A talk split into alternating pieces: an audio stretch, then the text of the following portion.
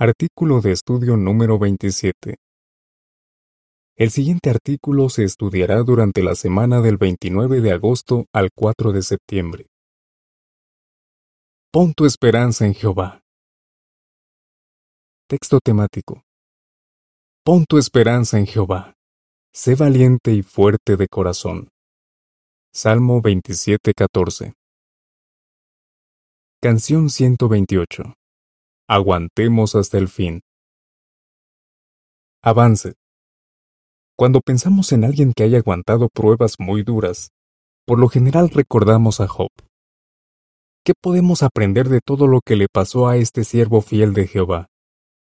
Aprendemos que Satanás no nos puede obligar a darle la espalda a Jehová. También aprendemos que Jehová está al tanto de todo lo que nos pasa.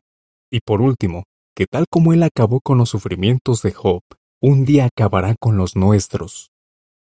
Si demostramos con nuestras acciones que estamos completamente convencidos de estas cosas, se puede decir que somos personas que ponemos nuestra esperanza en Jehová. Párrafo 1. Pregunta A. ¿Qué esperanza nos ha regalado Jehová? Pregunta B. ¿Qué implica poner nuestra esperanza en Jehová? Vea la nota. Jehová nos ha regalado a todos los que lo amamos una maravillosa esperanza. Pronto acabará con las enfermedades, la tristeza y la muerte. Ayudará a los mansos que ponen su esperanza en Él a convertir la tierra en un paraíso. Además, hará posible que todos podamos tener una cariñosa relación personal con Él, mucho mejor que la que tenemos ahora. ¡Qué esperanza tan preciosa! Ahora bien, ¿por qué estamos seguros de que las promesas de Dios se harán realidad? Porque Él siempre cumple su palabra. Así que tenemos motivos para poner nuestra esperanza en Jehová. ¿Y cómo demostramos que ponemos nuestra esperanza en Él? Esperando con paciencia y alegría a que cumpla por completo sus promesas. La nota a pie de página dice, Idea importante. La palabra hebrea que se traduce poner la esperanza en básicamente significa esperar algo con anhelo. También transmite la idea de confiar en alguien. Fin de la nota. Párrafo 2. Pregunta. ¿Qué ha hecho ya Jehová? Jehová ya ha demostrado que cumple su palabra. Veamos un ejemplo extraordinario. Jehová prometió en el libro de Apocalipsis que en nuestros días reuniría a un grupo de seres humanos de todas las naciones, tribus y lenguas para que todos unidos le dieran adoración pura. A ese grupo tan especial hoy en día lo llamamos la gran muchedumbre. Apocalipsis 7, 9 y 10. Aunque esta multitud está compuesta por hombres, mujeres y niños de distintas razas, idiomas y orígenes, todos forman una hermandad mundial unida y pacífica. Además, predican con entusiasmo. Siempre están listos para hablar de su esperanza de un mundo mejor con cualquiera que desee escucharlos. Si usted es parte de la gran muchedumbre, sin duda valora mucho esta maravillosa esperanza. Párrafo 3. Pregunta. ¿Cuál es el objetivo de Satanás? El diablo quiere arrebatarnos nuestra esperanza. Su objetivo es hacernos pensar que no le importamos a Jehová y que Él no va a cumplir sus promesas. Si Satanás logra arrebatarnos nuestra esperanza, perderemos la valentía y hasta pudiéramos dejar de servir a Jehová. Como veremos, el diablo trató de quitarle a Job su esperanza para que no siguiera adorando a Jehová.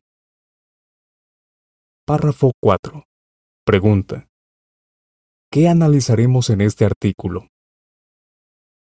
En este artículo analizaremos las tácticas que utilizó Satanás para intentar que Job renunciara a su integridad.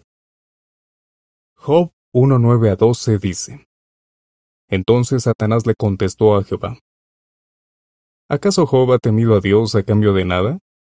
¿No has puesto tú un cerco protector alrededor de él, de su casa y de todo lo que tiene? Has bendecido el trabajo de sus manos, y su ganado se ha esparcido por toda la región. pero ahora extiende tu mano y golpea todo lo que tiene, y seguro que te maldice en tu misma cara. Jehová entonces le dijo a Satanás, Mira, todo lo que tiene está en tus manos, pero a él no lo toques. Con eso, Satanás salió de la presencia de Jehová. También veremos lo que podemos aprender del ejemplo de Job y por qué es tan importante recordar que Dios nos ama y que cumplirá sus promesas. Satanás intentó que Job perdiera su esperanza. Párrafos 5 y 6. Pregunta. ¿Cómo cambió la vida de Job en muy poco tiempo? A Job le iba bien en la vida. Era un buen amigo de Jehová. Tenía una familia grande y unida, y además era un hombre muy rico. Pero en un solo día lo perdió casi todo.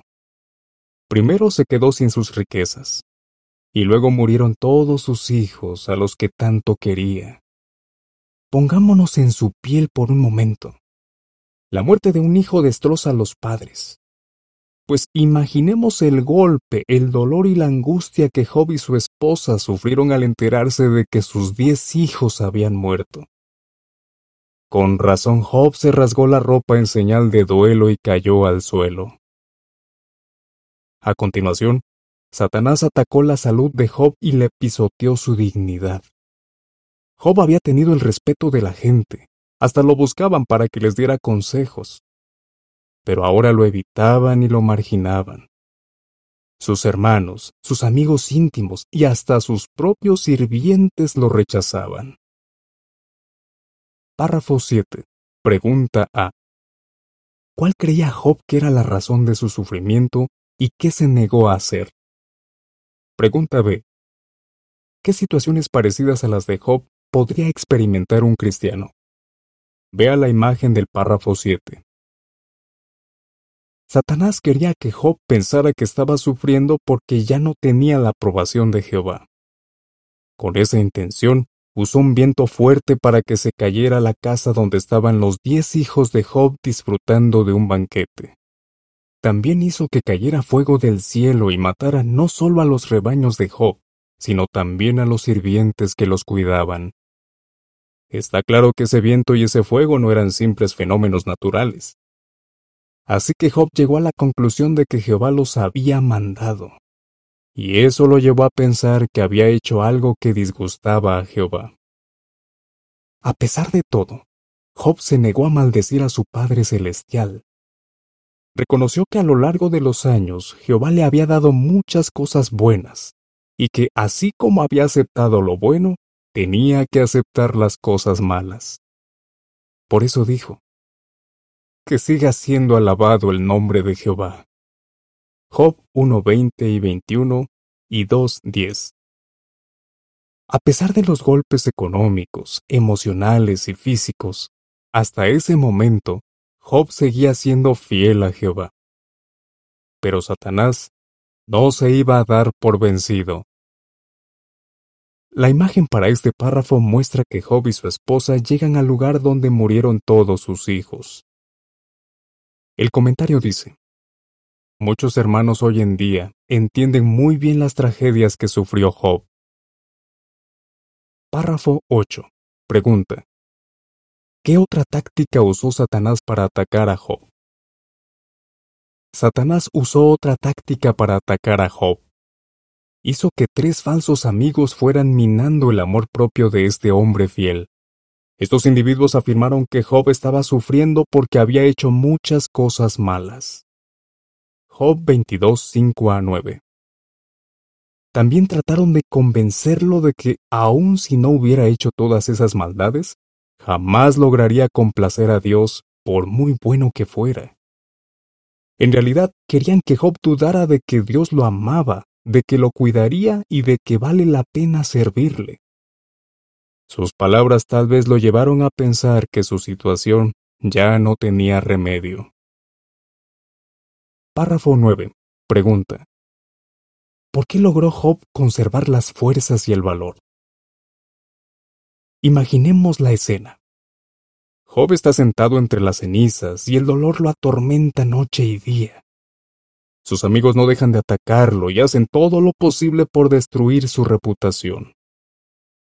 Con tantos problemas, Job se siente hundido y el dolor de haber perdido a sus hijos le desgarra el corazón.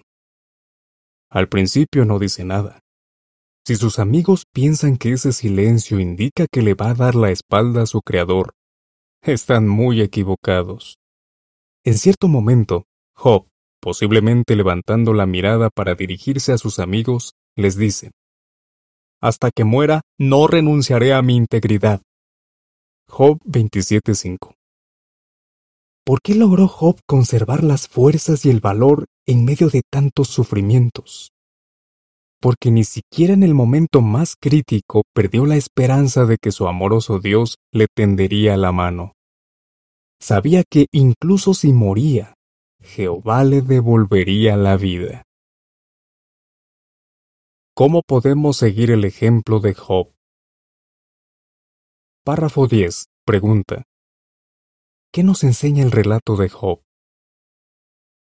El relato de Job nos enseña que Satanás no puede obligarnos a darle la espalda a Jehová y que Jehová está al tanto de todo lo que nos pasa. Las vivencias y el ejemplo de Job también nos enseñan otras lecciones valiosas. Veamos ahora algunas de ellas. Párrafo 11. Pregunta. ¿De qué podemos estar seguros si confiamos siempre en Jehová? Job demostró que si siempre confiamos en Jehová, aguantaremos cualquier prueba y lograremos oponernos a Satanás. ¿Y cuál será el resultado? La Biblia nos asegura que el diablo huirá de nosotros. Santiago 4:7 dice, Por lo tanto, sométanse a Dios, pero opónganse al diablo y él huirá de ustedes. Párrafo 12. Pregunta. ¿Cómo fortaleció a Job la esperanza de la resurrección? Debemos aferrarnos a la esperanza de la resurrección. Como se explicó en el artículo anterior, Satanás a menudo usa el temor a la muerte con la intención de que renunciemos a nuestra integridad. Pensemos en el caso de Job. Satanás afirmó que Job haría cualquier cosa con tal de salvar la vida, incluso dejar de servirle a Jehová. Pero estaba muy equivocado. Aún en sus momentos más oscuros, hasta cuando pensaba que iba a morir, Job no le dio la espalda a su Dios. ¿Y cómo pudo aguantar tanto? Porque confiaba en que Jehová es bueno y porque tenía la firme esperanza de que con el tiempo su Creador arreglaría las cosas.